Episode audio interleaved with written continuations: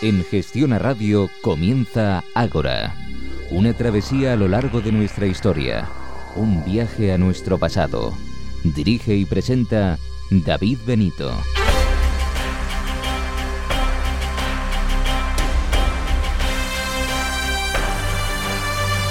Muy buenas noches y bienvenidos a una nueva edición de Ágora. Bienvenidos a su cita con la historia.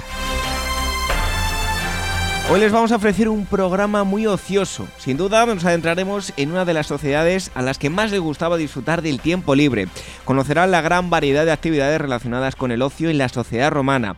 Juegos gladiatorios, termas, teatro, espectáculos en el circo y un largo etcétera de actividades. También daremos la bienvenida a Isabel Margarit, directora de la revista Historia y Vida, que nos acercará temas interesantes. No faltarán las noticias de actualidad y la historia en imágenes. Nos acompañan en nuestro Ágora de hoy. La pasada semana, gracias a la editorial Nautilus, regalamos el libro Exploraciones Secretas en Asia de Fernando Bayano y el ganador ha sido Manuel Yacer Pérez, que nos escucha desde Marbella. Gracias amigo y felicidades. Vías de contacto, el correo electrónico para críticas, sugerencias, proponernos temas, contacto arroba agorahistoria.com, nuestro Facebook, facebook.com barra agorahistoria programa, nuestro Twitter arroba agorahistoria y nuestra página web www.agorahistoria.com. Ahí encontrarán nuestros programas ya emitidos que podrán descargar a través de iTunes y de iVoox. El equipo del programa, la producción Jorge Roldán, Gema García Ruiz Pérez, en la redacción y los controles, el genio de las teclas, Daniel Núñez. Reciba los saludos de David Benito. Comenzamos.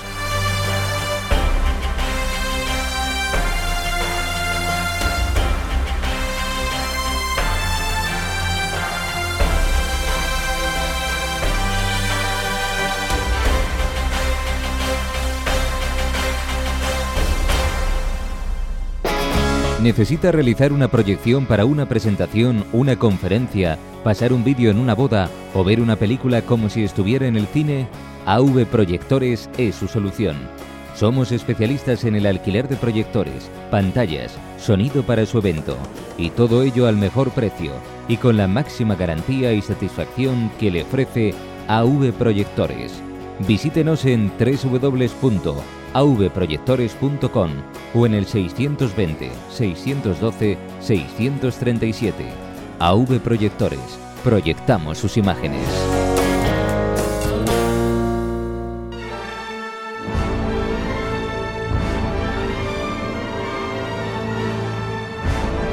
Ágora, donde la historia es la verdadera protagonista.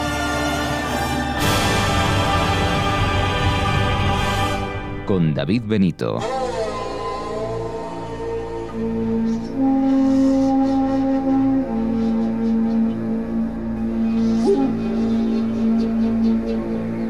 Si tuviéramos que hablar de la sociedad más ociosa de la historia, probablemente Roma estaría a la cabeza. Llegó un momento que casi había más días de ocio que días laborables tenemos mucho en común con ellos, más de lo que podemos llegar a imaginar.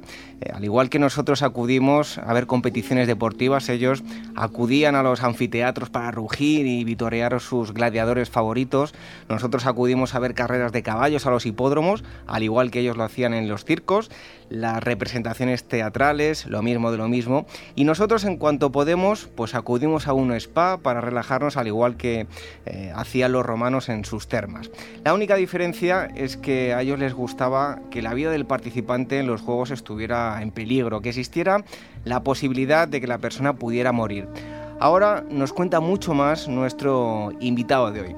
Para hablarles del ocio en Roma hemos invitado al doctor Jesús Cepeda Ruiz. Él es doctor en Historia Antigua por la UNED, especialista en temas de historia de la mujer en el mundo antiguo. La tesis doctoral es La mujer en Esparta en eh, la antigüedad y ha publicado una veintena de artículos en revistas especializadas, da conferencias en congresos varios. El último ha sido en Londres en marzo de 2003 en el King College y actualmente trabaja en un proyecto para publicar varios volúmenes para el público infantil y acercarles la historia en eh, pequeñas secuencias. Jesús de Peda, eh, buenas noches, un placer eh, darte la bienvenida aquí en, Ágora. Buenas noches, muchas gracias. Y además eh, tengo que decir que ha sido profesor mío, o sea que tengo que dar muy buenas referencias y, encantado. Yo cuando estábamos en clase dije, hay que traer a Jesús al, programa porque, porque es un placer que, nos cuente pues historias de la historia, como a mí me gusta decir.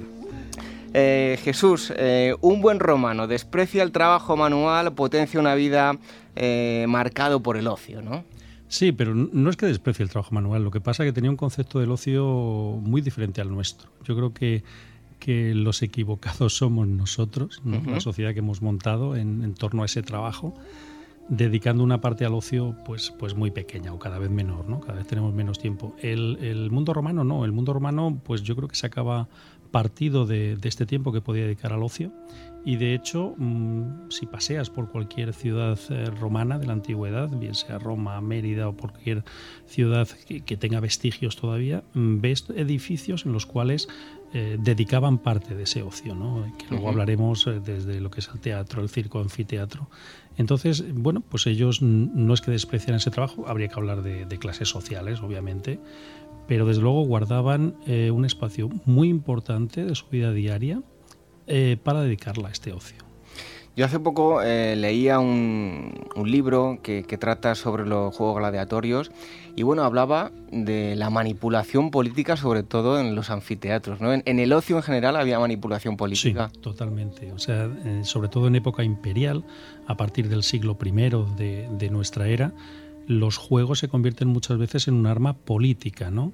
aquel emperador que no ofrece esos juegos eh, a, los ciudadanos de Roma, pues puede tener serios problemas, ¿no? Entonces se, convierte en arma política, pero también los protagonistas de esos juegos se convierten en gente muy prestigiosa, ¿no? Gente que, pues desde los grandes eh, corredores de, carros, ¿no? Que van a ganar verdaderas fortunas, ¿no? En esas competiciones en el circo, pues empieza a ver, pues salvando las distancias, nuestros Cristianos Ronaldo y nuestros Messi de la antigüedad, que, van a hacer auténticas fortunas, van a tener unos, unos nombres, un, renombre, y desde luego los, los políticos y sobre todo eh, el mundo del imperio los va a querer tener cerca, ¿no? para poder ofrecerlos como espectáculo al público romano, sobre todo en situaciones delicadas, económicamente delicadas. Tenemos eh, dos festividades importantes, los Ludi Romani, los eh, Plebei. Eh, ¿Qué tipo de festividades y bueno, a qué época se remontan? Los Ludi Romani pertenecen más al mundo republicano, son anteriores o sobre todo en el siglo IV antes de Cristo. ¿no? Entonces, en ese periodo se hacen en honor a Júpiter y se diferencian un poco de los Ludi Plebei, pues porque estos ya son anuales a partir del siglo III antes de Cristo, ¿verdad? Y ya van a ser también durante la época imperial. Pero sobre todo se dedican, tienen un componente de ocio y un componente religioso. Eso es muy importante diferenciarlo. Lo que ocurre que según van pasando los siglos, lo que sí vamos viendo es que el componente religioso va perdiendo fuerza en favor de un componente de ocio, ¿vale? Además, entra en juego cada vez más los organismos públicos, los organismos políticos y desde luego ellos, las distintas clases sociales que van a ir ascendiendo, sobre todo el orden ecuestre en el mundo eh, imperial, pues todos ellos van a intentar eh, echar mano de este mundo de ocio, ¿vale? Para convencer y atraer a ese ciudadano romano que cada vez va a ser más necesario. Eh, había celebraciones más o menos regular, como las que acabamos de decir, pero había también celebraciones de carácter extraordinario, o sea, utilizaban cualquier excusa para realizar juegos, eh, teatro, ocio en, general. Claro, efectivamente, y además... Eh, por ejemplo, se utilizaba desde el, aniversario de un emperador o cualquier otra festividad para intentar hacer unos juegos, ¿verdad? Y poder. Pero pensemos que también hay un componente Mm, que viene ya incluso del mundo griego y anterior, que, todo este tipo de juegos y todo este componente religioso viene asociado, por ejemplo, también al mundo funerario. Es decir, cuando un personaje de renombre fallece, pues digamos que está bien visto, muy bien considerado que hay una serie de juegos, ¿verdad?, en torno a este ritual funerario. Unos juegos atléticos, incluso, pues lo que es también, pues eh, lo que es una recepción, una comida, ¿no? Es muy curioso porque en el mundo romano muchos términos luego han acabado en nuestros días. Por ejemplo, el término refrigerio, ¿no? Pues si tú dices, vámonos a tomar ahora un refrigerio, pues no nos tomamos un cochinillo, ¿verdad? Nos tomamos un sándwich, una botita de agua y ya está. Pues eso deriva de esa comida frugal eh, de ritual funerario del mundo romano que se llamaba refrigerium. y que conmemoraba el fallecimiento de esa persona y se hacía pues ritualmente una comida muy ligera. Entonces es muy curioso porque este, este caso, esta etimología de algunas palabras las vamos a encontrar en el mundo romano y han llegado, han perdurado en la actualidad. ¿Qué diferentes eh, edificios, eh, bueno, en algunos se realizaba alguna que otra actividad, eh, más de una, pero ¿cuáles son los principales edificios para, para los espectáculos? Pues había todo tipo de espectáculos, pero creo que habría que señalar además no solamente la importancia de los mismos, sino la ubicación de estos, de estos edificios. Si uno pasea, como he dicho antes, por Roma o por cualquier otra ciudad del, del imperio, lo que sí se va a dar cuenta que tanto edificios lúdicos como el teatro, el anfiteatro, las termas, el circo, todo está en un conglomerado de espacio muy cercano. ¿Cuál era el objetivo? Que el ciudadano romano pudiera disfrutar de todos estos edificios, de todo este ocio que le ofrecían eh, los gobernantes romanos y poder utilizar bueno, pues toda la tarde, por así decirlo, o buena parte del día en este ocio. Entonces, bueno, pues podía perfectamente acudir a, la representación de una obra de teatro, en lo que es el teatro, o bien a unos juegos de gladiadores en lo que es el, anfiteatro, para finalizar el día, bueno, pues en lo que es unas termas, eh, con un baño. Es curioso porque las termas además tenían horarios para que no coincidiesen varones y, y, mujeres, ¿no? Y por qué no, pues terminar el día pues en un lupanar, ¿verdad? donde bueno pues el, sexo como hablaremos luego fue algo también dentro de ese ocio muy importante para la sociedad romana. O sea que hoy adaptamos los partidos de fútbol para que no coincidan, se puedan ver unos y otros, pero los romanos ya lo hacían. Sí, sí, bueno, y es que además eh, es que hemos cambiado tan poco cuando uno ve, eh, o esta noche, ¿no? Eh, cualquier noche de fútbol en la que haya unos seguidores que siguen el autobús de, su equipo y de repente, bueno, pues en el circo romano, cada uno de estos eh, grandes eh, corredores, ¿verdad? Pues era seguido por, por, una masa de gente que le era fiel, con unos colores que le representaban y además se hacían apuestas, ¿no? En unas tablas que se, se dirimían en lo que es la entrada del circo, ahí se apostaba a ver quién era el ganador. Pues eso lo trasladas ahora, pues, pues eso, dos mil y pico años después, y seguimos con nuestras quinielas, seguimos apoyando a nuestros equipos, seguimos apoyando a nuestros héroes, ¿verdad?, deportivos, y lo único que ha cambiado es el formato, pero el significado es prácticamente el mismo, es decir, entretener al ciudadano, ¿no?, a la plebe. Hoy vemos eh, bueno, pues un teatro que, quede, por ejemplo, en pie. Eh, tenemos un claro ejemplo en Mérida. no solo teatro, sino bueno, lo que comentabas, que están todos interconectados y en Mérida tenemos un, claro ejemplo. ¿no? Los teatros, eh, ¿fueron siempre estructuras estables o en piedra o hubo anteriormente de madera? van evolucionando porque sobre todo el teatro viene de lo que es el mundo griego y lo que sí es cierto que en el momento que se van erigiendo los principales teatros en principales ciudades van siendo construcciones de calidad, es decir, se van haciendo con materiales de la zona, bien sea piedra granito, piedra caliza, pero van siendo construcciones eh, de auténtica calidad. El Teatro eh, Romano de Mérida, por ejemplo, es un ejemplo magnífico, ¿no? porque además se ha conservado muy bien, porque además en las últimas dos, tres décadas se han encargado eh, allí en lo que es el propio Museo Nacional Romano de mantenerlo y de hecho, bueno, pues todos los años se celebra un festival de, teatro clásico allí en, en, Mérida. Sí, es muy importante también definir que dentro de estos espectáculos y dentro de estos edificios se separa a la gente por su clase social. Es decir, Ahora no es que se separe, porque, pero está muy claro que los que van a palco en los estadios de fútbol son los que más pagan. son los que más pagan. Es una clase social diferente de la persona que está en el cuarto anfiteatro, en el Calderón, por ejemplo, ¿no? o en el tercer anfiteatro. Bueno, pues ahí era algo parecido. Entonces había las distintas zonas del graderío se llamaban cabeas, ¿no? y estaba desde la ima cabea hasta la suma cabea. ¿no? Y en función de tu clase social te correspondían una serie de eh, sitios donde sentarte. Es muy curioso también porque, aparte de clase social, está el sexo. Normalmente las mujeres de la plebe pues también estaban como más lejos de, ello, así como algunos esclavos que podían asistir a estos espectáculos.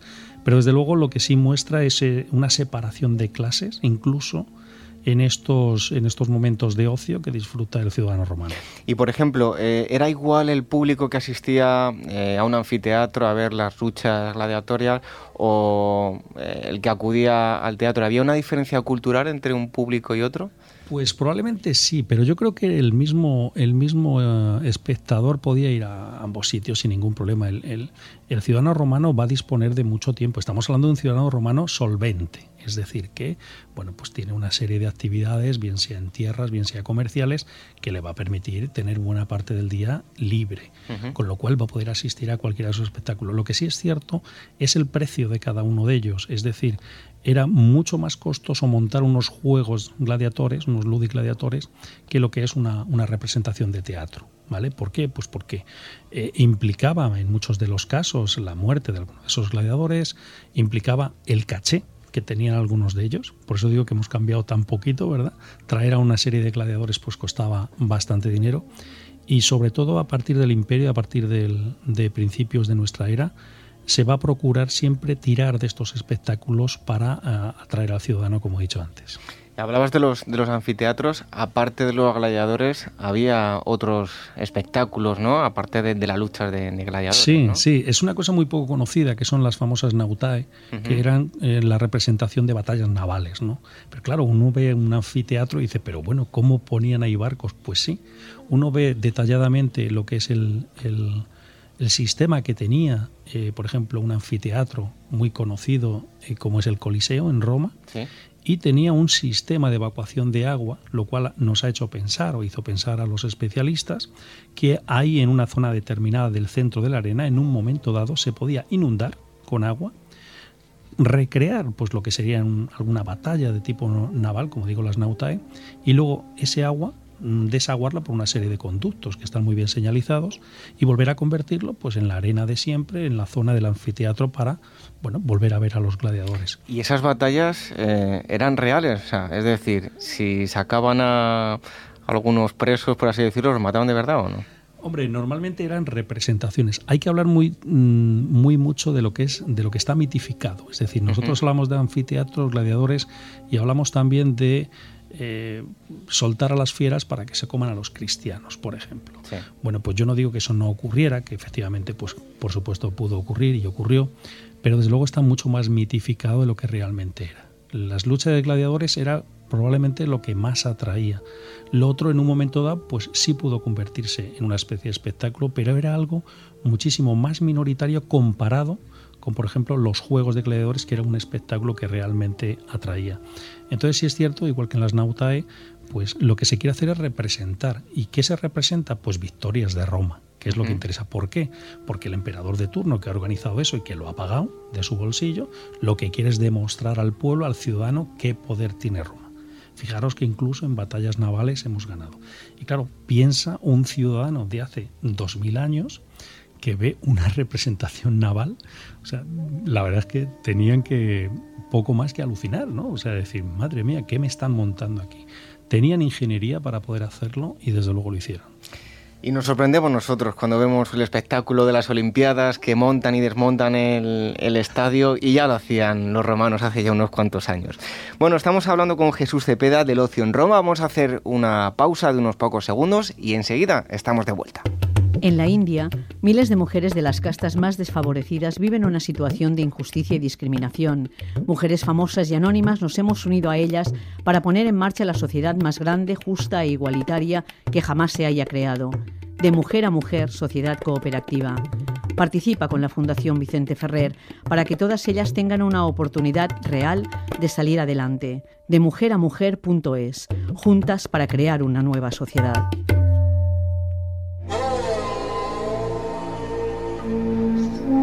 Ya estamos de vuelta, estamos hablando hoy con eh, Jesús Cepeda en torno al ocio en, en Roma. Eh, estábamos hablando eh, anteriormente de los anfiteatros y bueno, de gran diversidad de cosas, lo bien que se lo pasaban los, romanos en general. Eh, hablamos ahora de, los circos. ¿Quién no ha visto la película Ben-Hur y la famosa carrera? Era casi más peligroso este tipo de eventos que, un combate entre gladiadores, ¿no? Porque una caída era, era mortal. Sí, las carreras de los circos entrañan obviamente peligro para aquel que está compitiendo, porque estamos hablando que son varios carros los que compiten de varios caballos y bueno, pues por la velocidad que se coge, sobre todo en las zonas más peligrosas, que son las curvas. Y, eh, pero claro, era un espectáculo pues muy requerido por la sociedad romana. Recordemos que cada, eh, ciudad romana pues ha tenido su propio circo, cada ciudad realmente grande lo ha tenido, pero además de, una cantidad de espectadores que podía albergar increíble, el, circo máximo de Roma, pues se calcula que podrían estar pues, de más de 100.000 espectadores ¿no? viendo ese espectáculo. Pensemos y, y, comparémoslo con cualquier estadio de hoy día nuestro, ¿verdad? Y estamos hablando de cantidades ingentes, ¿no? Entonces, toda esa gente iba a ver a, a, bueno, a su corredor favorito, iba a ver la carrera, a hacer apuestas, era todo pues un mundillo muy parecido pues al que tenemos hoy en, competiciones como, como el fútbol, que es muy, muy, de, muy popular, ¿no? Pero lo que sí es cierto es que eh, este circo lo que va ganando cada vez es más adeptos y, y, como hemos explicado antes, vemos que son edificios y, y ocio muy diferentes tanto el del teatro, aunque puede acudir el mismo ciudadano a todo, pero el teatro tiene, tiene su, su, parte, su originalidad, el anfiteatro su tipo de competición y el circo es otra. Bueno, el ciudadano romano gustaba de todo ese tipo de, de ocio. Eh, y luego eh, el otro tipo de, ocio que nos queda, ¿no? Por así decirlo, bueno, eh, nos quedan dos tipos, ¿no? Digo, los deportes, los Juegos Atléticos no tuvieron tanto éxito en, el, mundo romano como en, los griegos. Claro, en el mundo griego viene de, una eclosión de lo que es el, famoso gymnasium, de lo que son el desarrollo de los Juegos Olímpicos cada cuatro años. El mundo griego estaba más conectado al mundo religioso, esas celebraciones. El mundo romano que lo inicia también conectado a un ritual, pero mm, creo que poco a poco lo va perdiendo en favor de, de un ocio puro y duro, ¿no? o también de una manipulación de los gobernantes de este, de este tipo de ocio. Entonces, bueno, tenemos edificios lúdicos como son los estadios, ¿verdad? Pero sí es cierto pues, que son de menor medida que los circos, es un espectáculo pues, que quizá llama un poquito menos la atención, pero también es una cosa que está menos investigada que el resto de, juegos que, que, ha llamado poderosamente la atención a nuestra, nuestra sociedad. Y lo más importante, ¿no? Y lo más llamativo del ocio en Roma eh, nosotros vamos a un spa, parece que es un invento de hace 20 años, y, pero los romanos tienen unas termas y qué termas, ¿no? Claro, claro, o sea, es que es curioso porque lo que dices el, el spa, ¿no? El spa las, son las siglas de salud en Peracua. Entonces, eso ya lo tenían ellos, tenían muy claro que a través del agua y todo lo que rodea lo que es el, el agua, pues se puede conseguir un, un, estado de salud, ¿no? Entonces, las termas son, son edificios que incluso algunas llegan a alcanzar como las termas de Caracalla, con una capacidad para 3.000, 4.000 bañistas. O sea, puede imaginarse uno cómo puede al mismo tiempo estar bañándose tal cantidad de gente. Pero sí es cierto que estaban muy bien diferenciadas. Tenían una serie de zonas que empezaba por el hipocausto.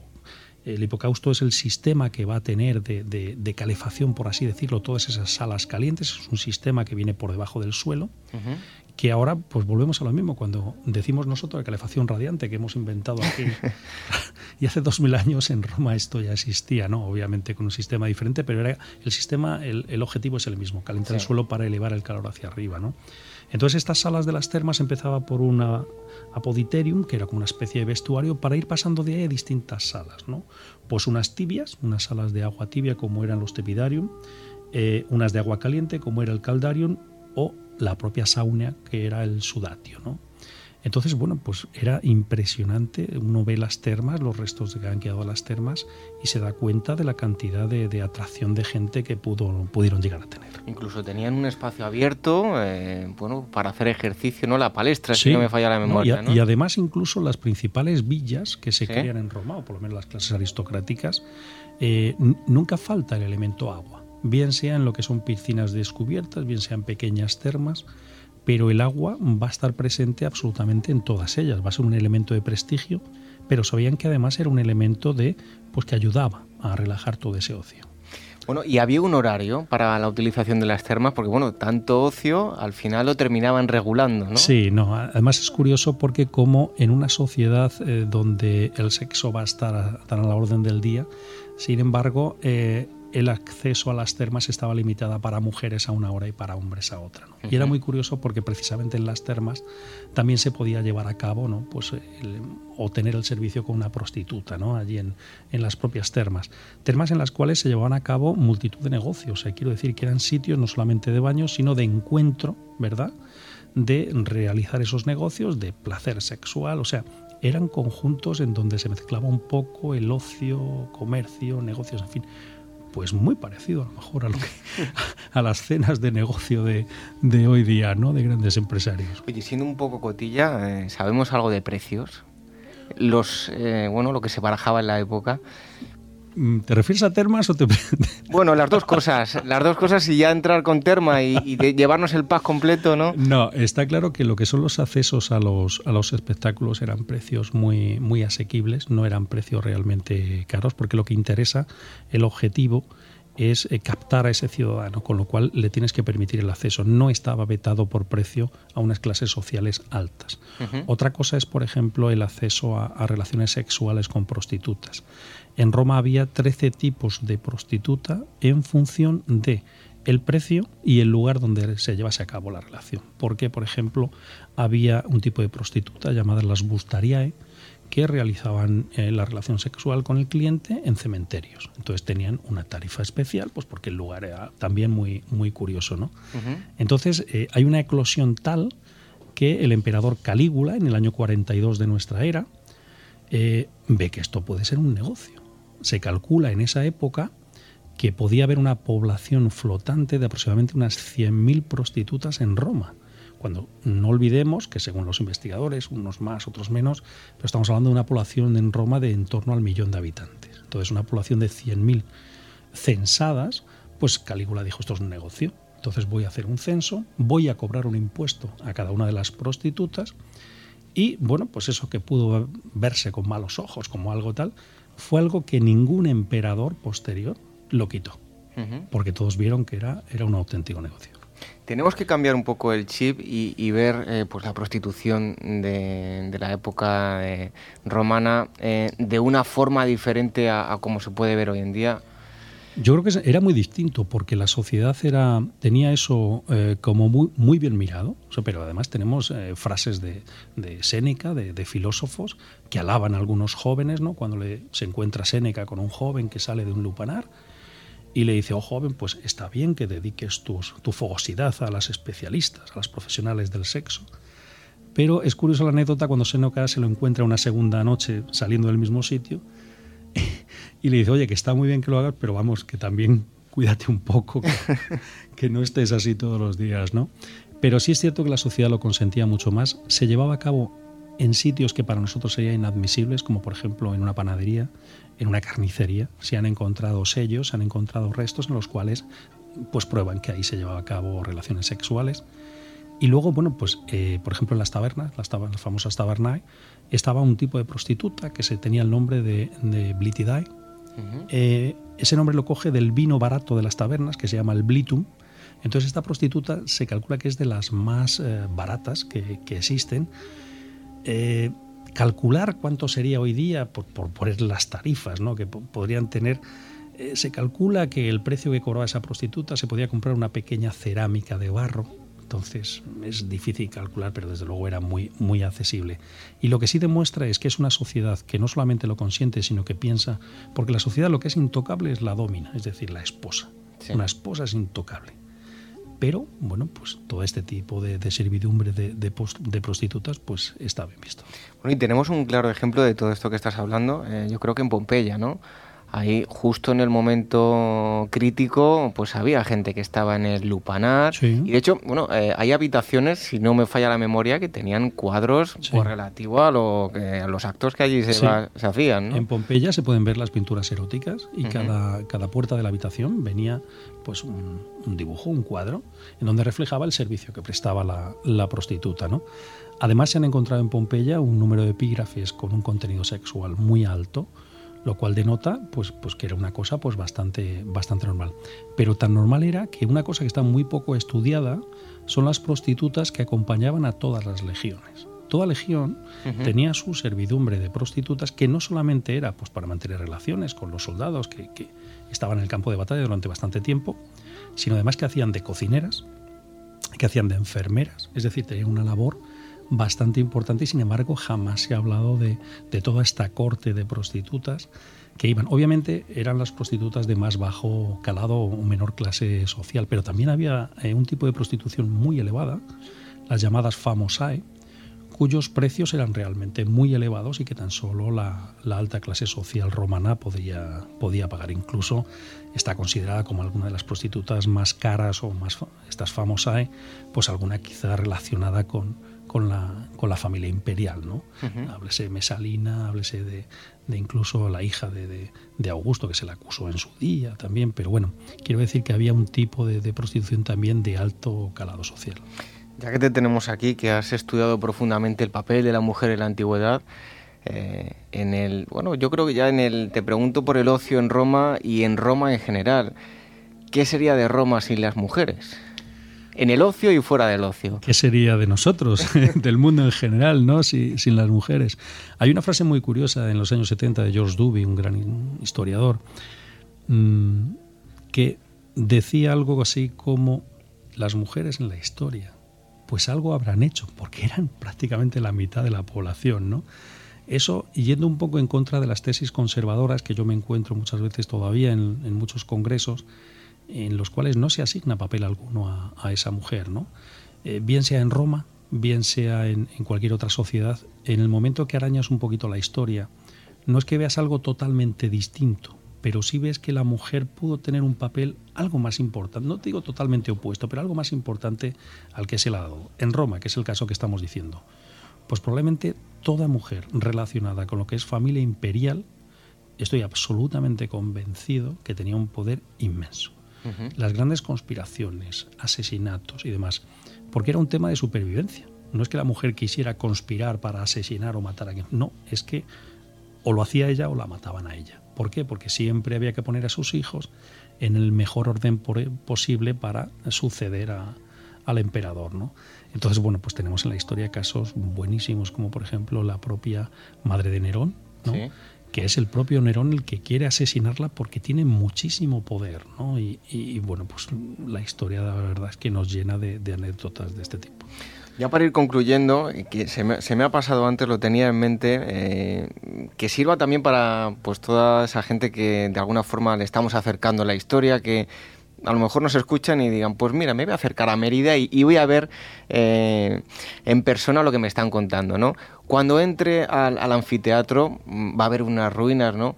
Pero ¿cómo se tiene que imaginar eh, el anfiteatro? Porque claro, estamos viendo lo que es el esqueleto, pero eh, todo eso estaba lleno de mármol, eh, estaba cubierto, mucha gente lo pasa por alto, ¿no? Tenía una cubierta. Eh, ¿Cómo deben mirar el, anfiteatro, por ejemplo? Bueno, yo creo que cuando uno acude a estos sitios, muchas veces lo que siente es decepción, ¿no? Porque, oye, me han hablado también del anfiteatro, lo que estás diciendo, o del teatro de Mérida. Luego llegas allí el teatro es difícil decepcionarse, la verdad es que está muy bien. Pero sí es cierto que otros edificios, el circo, por ejemplo, de Mérida, el pobre, pues está bastante eh, decepcionante en ese sentido, ¿no? Está poco reconstruido. El anfiteatro, pues tienes que mirarlo y si es posible, hay una cosa que yo, yo recomiendo mucho que es eh, si tienes algún texto a mano. Es decir, yo, yo recuerdo una anécdota en Corinto, en Grecia, en donde tenía un texto de, de un historiador antiguo de, de Pausanias que me hablaba de esa ciudad y me la estaba describiendo. Y yo estaba caminando y estaba leyendo lo que me decía. Entonces, intentas imaginar con alguien que sí lo ha visto, con palabras suyas, cómo era en realidad. Porque por muchas fotos o reconstrucciones que te enseñen, yo creo que son las palabras de los testigos los que más te pueden ayudar. Y en este caso, en el mundo romano vamos a tener muchísimos historiadores, muchos testigos que nos van a decir cómo era. Entonces, si eres capaz de decir, bueno, pues voy a ir a tal sitio, pues a ver quién escribió sobre esto. Y cuando estás allí lees algo de cómo era, yo creo que te puede ayudar muchísimo a imaginarte cómo era esa ciudad o ese edificio en concreto. No me digan todos ustedes que no les ha entrado ganas ahora mismo de ir mm, mañana mismo, dentro de unas horas, coger el coche y irse a Mérida, cualquier sitio que haya ruinas romanas, ir a visitarlas. Pues seguro que, muchos de ustedes lo hacen y queremos que, nos lo cuenten. ¿Qué tal ha sido la experiencia? Bueno, hoy hemos estado hablando del ocio en Roma, hemos invitado al doctor Jesús Cepeda Ruiz, él es doctor en Historia Antigua por la UNED. Eh, creo que vamos a abusar de ti, ¿eh? te vamos a traer algún otro día para hablar de Grecia y, de otros muchos temas. Aquí me tenéis cuando queráis. Pues un fuerte abrazo, gracias. Muchas gracias. Nosotros continuamos con más contenidos y hablándoles de eso que tanto nos gusta, de la historia, aquí en Ágora. Explora la historia con nosotros. Ágora, con David Benito, en Gestión a Radio.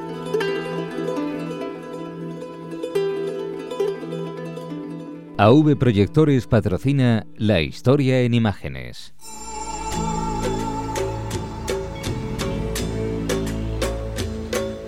Seguimos en Agora y es el momento de la historia en imágenes. ¿Cuántas veces habrán pasado por alguna tienda en la que se les vendía la fotografía de unos obreros subidos en un andamio, en lo alto de un edificio en Nueva York, o una camiseta o una bolsa con dicha fotografía? Son innumerables los objetos que se venden con la foto que acabo de citar. Alfonso Benito, buenas noches. Hola, buenas noches, David. ¿De qué foto estoy hablando? Porque creo que es archiconocidísimo. Sí, es una de las fotos muy conocidas de ningún contenido político, de guerra, de nada, si es una foto curiosa. Es una serie de obreros sentados en una viga a una altura bastante considerable, pues eh, eh, almorzando, así de simple.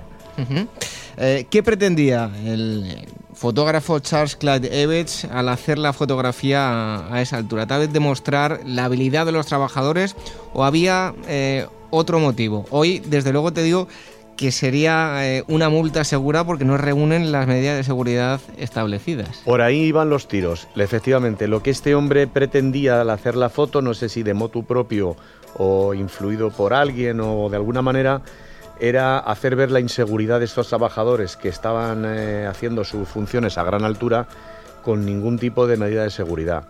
Hay que tener en cuenta que esta foto se hizo en el año 1932, hacía tres años del crack del 29 y el tema del trabajo estaba muy mal y la gente aceptaba cualquier tipo de trabajo con tal de ganar algo de dinero, aunque las condiciones de seguridad pues fueran ínfimas o ninguna.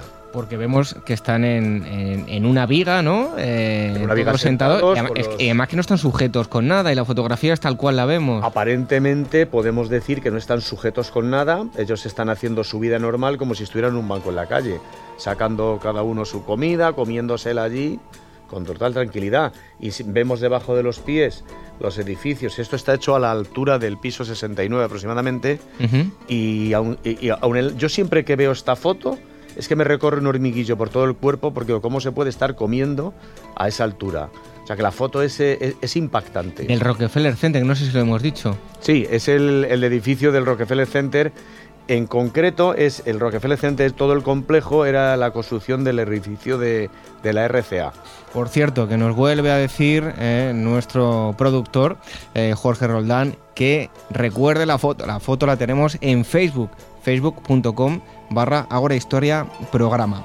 Eh, este fotógrafo llevaba la fotografía en, en, la sangre. ¿Qué hizo para conseguir su primera cámara y cuántos años tenía? Sí, es curioso, porque este hombre nació en un pueblo de Alabama en 1905 y la afición pues la debía llevar desde pequeño porque siendo un niño eh, tenía ocho años eh, fue a comprar una cámara a una tienda local de allí de su pueblo y el importe de la cámara le dijo al dueño del local que lo cargase a la cuenta de su madre. Sí. Entonces, eh, evidentemente, su madre, cuando se dio cuenta del tema. Le regañó, ¿no? Le debió de caer una regañina buena, pero al final, con regañina, él se quedó con la cámara y empezó su, amor por la fotografía. Bueno, eh, ¿por qué es elegido junto con otras personas, otras dos concretamente, para un recorrido en automóvil de Miami a Tampa, 422 kilómetros? ¿Qué ocurre con, con ese fotógrafo? Este, este hombre fue elegido por la SX Motor Company para hacer un recorrido que se llamaba la Tamiami Trail. Era un recorrido que iba desde Miami hasta Tampa, pues 420 y tantos kilómetros y le, escogieron a él porque tenía un dominio no solamente de la fotografía, sino de lo que era toda la región que atravesaba, eh, la vida silvestre y salvaje que había, eh, los ángulos de las fotos que él tomaba, que eran impactantes y de hecho eh, mm, fue un éxito porque a partir de ahí adquirió mucha fama. la compañía esta Motor Exes fue la que patrocinó el viaje y un coche también de una marca que era la que, la que llevaban. Entonces este hombre era un, un habilidoso, un, un pionero de la fotografía silvestre y la fotografía salvaje.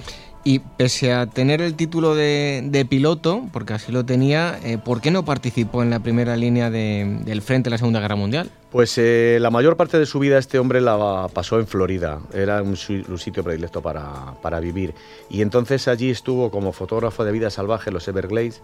Fue uno el, el primero que pudo contemplar las ceremonias de fiesta de los indios semínolas, y haciendo fotografías pues tuvo un accidente eh, que le, una lesión bastante fuerte en la espalda y cuando empezó la Segunda Guerra Mundial esa lesión le impidió, a pesar de tener el título de piloto, el colaborar en primera línea. Lo que sí estuvo colaborando fue en, la, instrucción de los futuros pilotos, tanto en las bases de Florida como en bases con pilotos británicos también en Brasil. Sí se involucró, pero no en primera línea. Bueno, Alfonso Benito nos ha traído aquí eh, una página impresa con la fotografía de la que estamos hablando y que pueden ver en Facebook. Y luego otra fotografía que no hemos subido nosotros, pero que es la, del propio fotógrafo, que yo no sé cuál me da más miedo. Alfonso Benito le hemos metido muchas veces en bastante originales para hacer fotos, ¿Te atreverías a hacer una foto? Porque mm, está subido. Yo creo que es más peligroso la, postura del fotógrafo que la de los propios fotografiados. Sí, está muy bien la fotografía. Creo que se la debió de hacer un colega. Y él está subido, aparentemente parece ser mm, a una altura considerable, no, no, vemos el suelo, pero desde luego está apoyado también en una viga con la cámara en la mano, una cámara bastante antigua para la época, fumando un cigarro y también con una pasmosa tranquilidad. Yo desde luego no... Creo que por lo que el beneficio que saco de esta fotografía, yo creo que no, no, no me veréis en esa postura.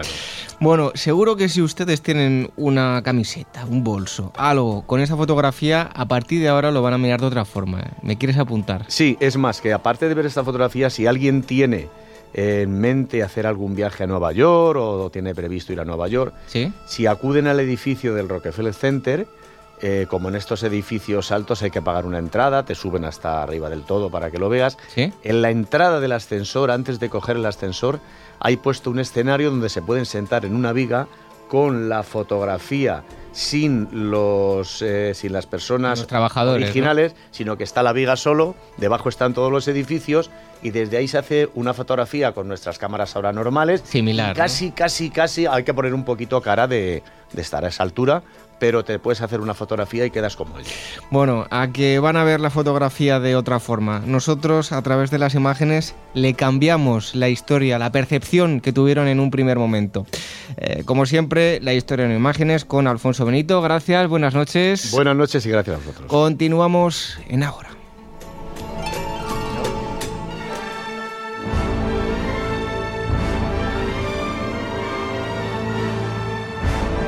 Ágora donde la historia es la verdadera protagonista.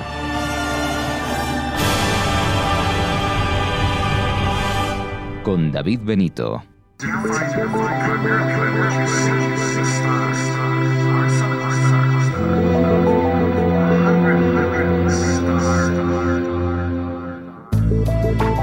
Continuamos en Ágora y hoy por primera vez, y espero que durante muchos meses, vamos a dar la bienvenida a Isabel eh, Margarit. Ella es doctora en historia, además es eh, la directora de la revista eh, Historia y Vida. Por cierto, que nos va a hablar del número que ya todos pueden adquirir, ya está en los kioscos, es el número de octubre. Isabel, bienvenida, buenas noches y bienvenida a Ágora. Buenas noches, David. Encantada. Es un auténtico placer estar con, con vosotros. Bueno, como decía, esperamos que, estés durante muchas semanas con, nosotros, sobre todo adelantándonos esos contenidos de los que van a poder disfrutar todos los lectores. Eh, y ya sin, sin perder eh, más tiempo, pues eh, hablamos de, este número de, octubre que trae un dossier pues muy al hilo de lo que está ocurriendo actualmente en España, ya lleva unos años, y es cómo afectó a España el, crack del, del 29, ¿no? Pues así es, pues nuestra publicación tiene pues sensibilidad con, las circunstancias actuales y en muchas ocasiones, eh, además es así, la, historia sabemos todos que, que suele ser un magnífico retrovisor para interpretar hechos de la actualidad hoy por hoy, pues todos, de una manera u otra, pues nos vemos afectados pues, por las consecuencias de la crisis que, que, bueno pues que ha afectado a las economías eh, occidentales. Mm, pero mm, como te comentaba antes utilizando ese magnífico retrovisor ese magnífico espejo que es la historia en este dossier un dossier pues mm, desarrollado pues en más de 20 páginas pues analizamos cómo el crack del 29 repercutió en, el, en España. ¿Cuáles fueron los efectos de la, de la gran depresión derivada del colapso de Wall Street en nuestra economía? Y cómo mm, todas esas circunstancias afectaron no solamente al, al ámbito financiero o a los sectores económicos, sino también qué repercusiones tuvo en la propia circunstancia política y social de nuestra sociedad. Tengamos en cuenta que el año 29 fue crucial en nuestra historia porque fue los, fueron los últimos colectazos de la dictadura de Primo de Rivera el año 30 y inmediatamente ya la proclamación de la Segunda República Española. Es decir, es un momento crucial en nuestra historia que tuvo como telón de fondo las repercusiones de, de esa gran crisis o esa gran depresión de, alcance mundial. Veremos y veremos y nos sorprenderemos porque hay mucho por descubrir precisamente en ese momento de la historia que mm, realmente hasta que uno no tiene los datos en la mano no puede valorar. Creemos que, es, que tiene realmente mucho interés para los lectores. Bueno, eh, vemos que normalmente el hombre suele tropezar con, con, la misma piedra. Eh, ¿Tenemos más semejanzas de las que esperamos eh, encontrar? Eh, bueno, si trasladamos, salvando las diferencias, está claro, la crisis del 29 con lo que estamos viviendo en la actualidad.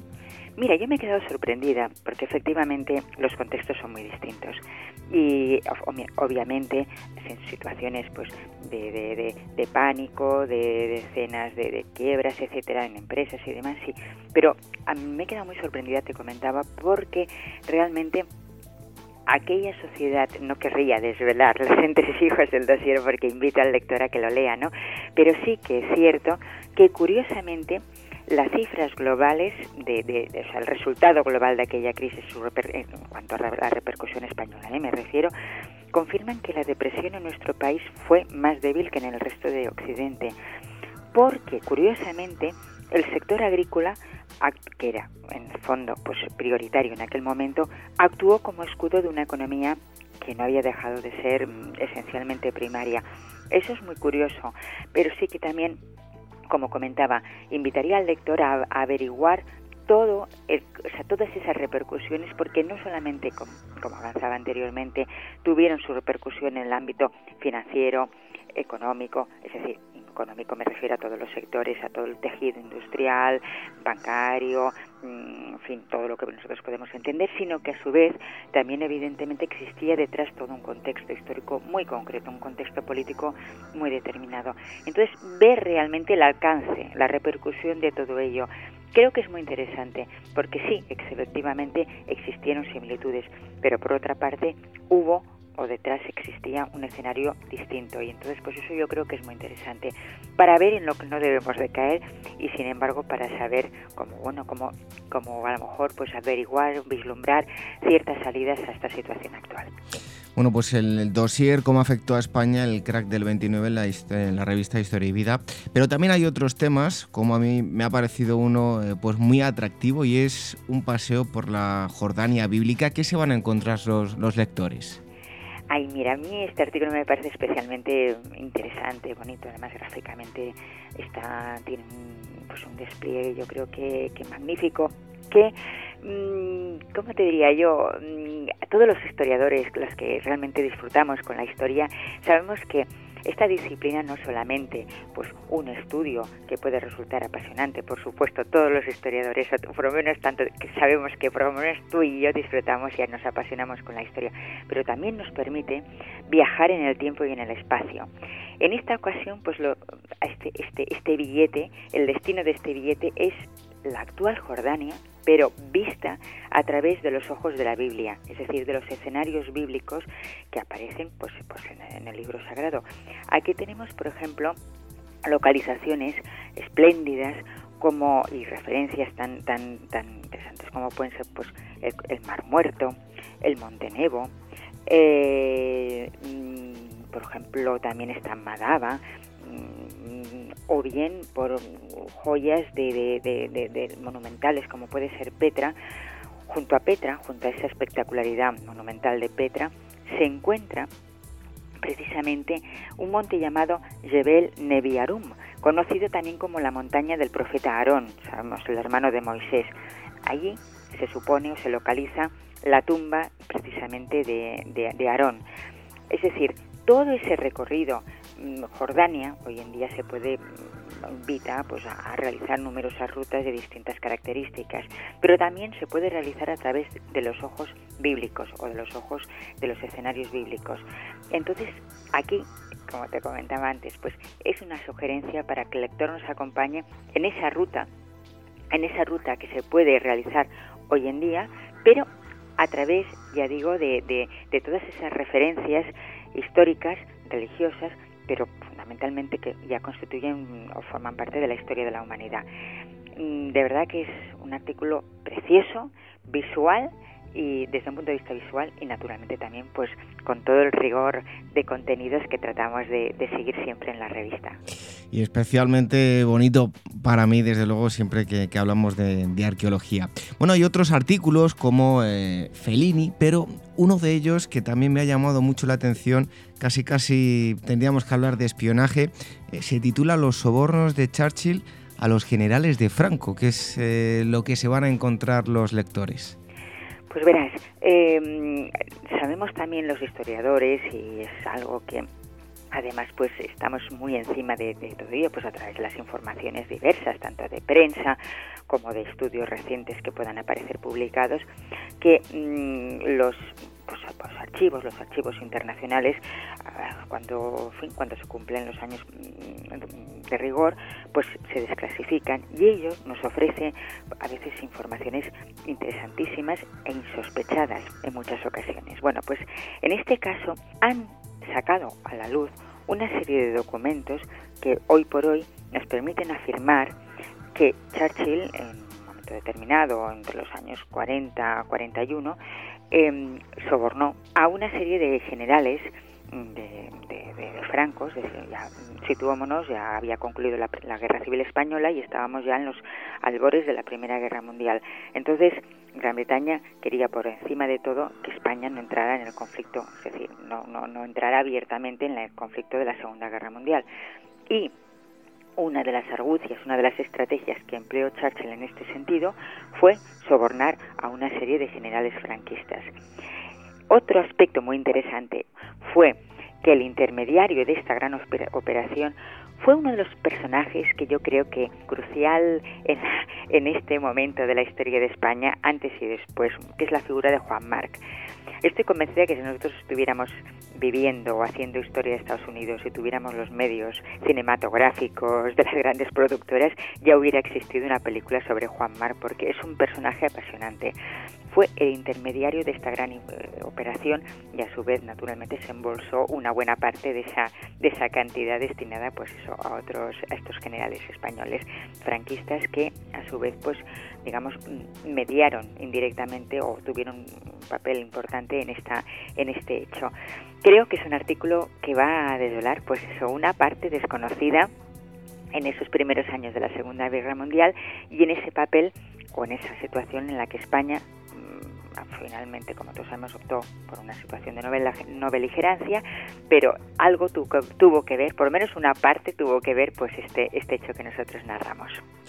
Y otro em, reportaje que también queremos destacar, el arte también tiene cabida, los retratos de la Viena de, fin de siglo. Bueno, pues son los contenidos que ya pueden eh, eh, ver y, leer y disfrutar de ellos en el número de octubre, ya está en su kiosco, de la revista Historia y Vida. Y le damos las gracias a Isabel Margarit por haber estado con nosotros, directora de, la revista, y habernos adelantado esos contenidos. Y aquí emplazamos al próximo mes para que nos siga contando los contenidos de la revista. Pues nada, muchísimas gracias a vosotros, David. Es un placer y nada, espero que también vuestros oyentes disfruten con, con, la publicación. Y hasta pronto. Un fuerte abrazo, Isabel. Igualmente.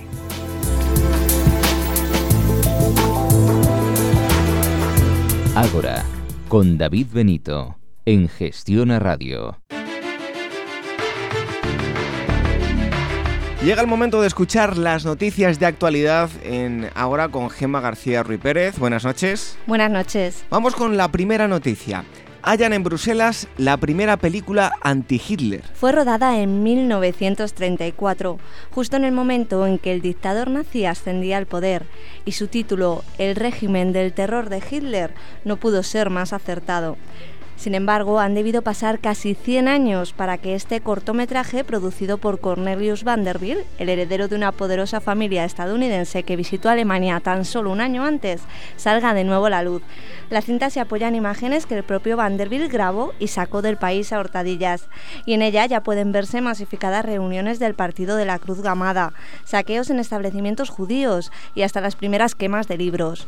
Tras dos años de trabajo, el carrete se encuentra hoy en perfecto estado y será exhibido en el Museo de Arte Moderno de Nueva York durante el próximo mes. El nacionalismo catalán frente a Isabel la Católica. Que la soberana castellana reunificó los reinos ya es historia.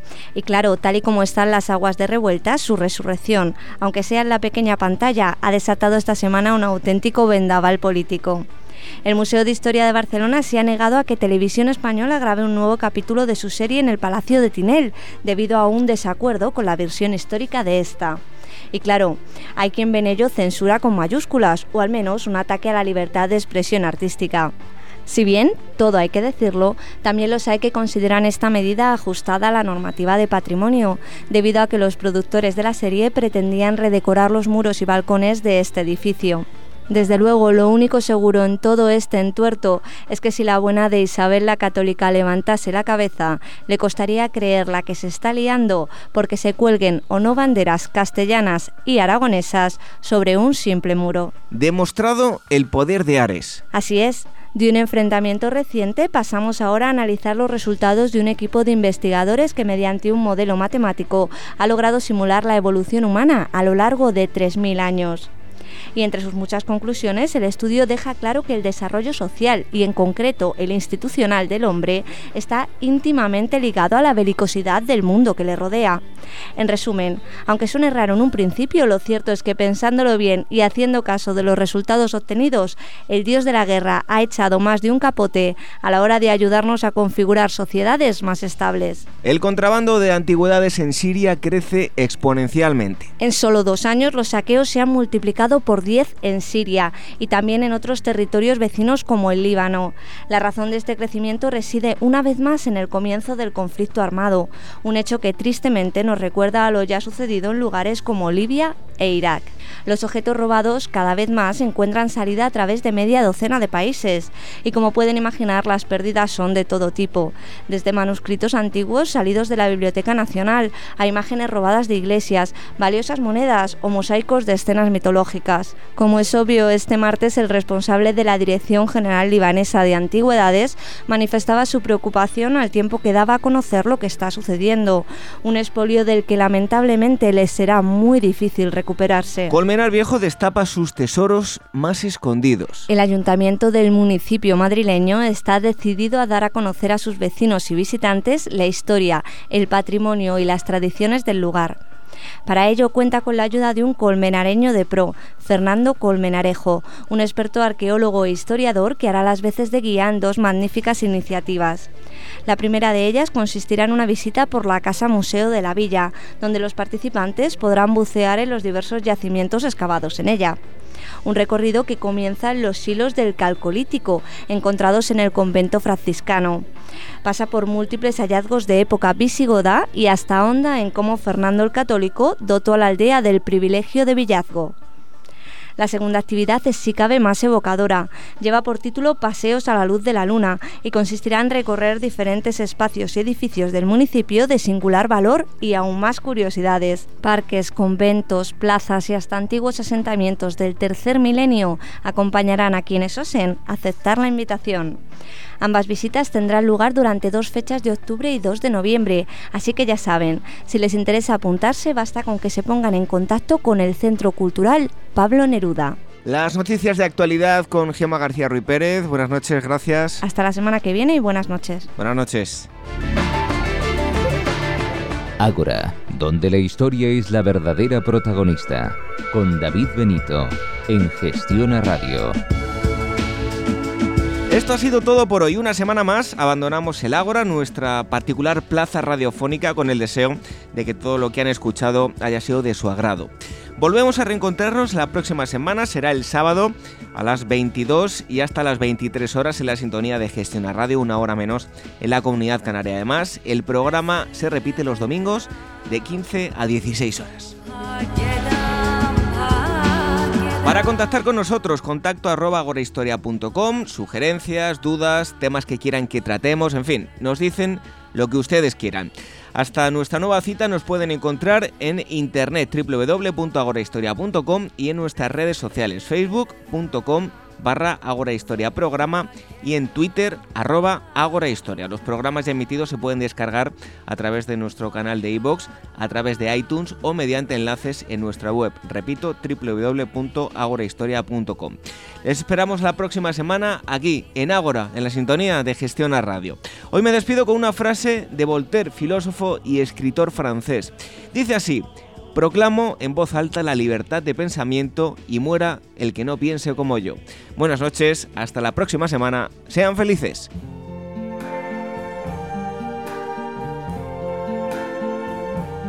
I see trees of green,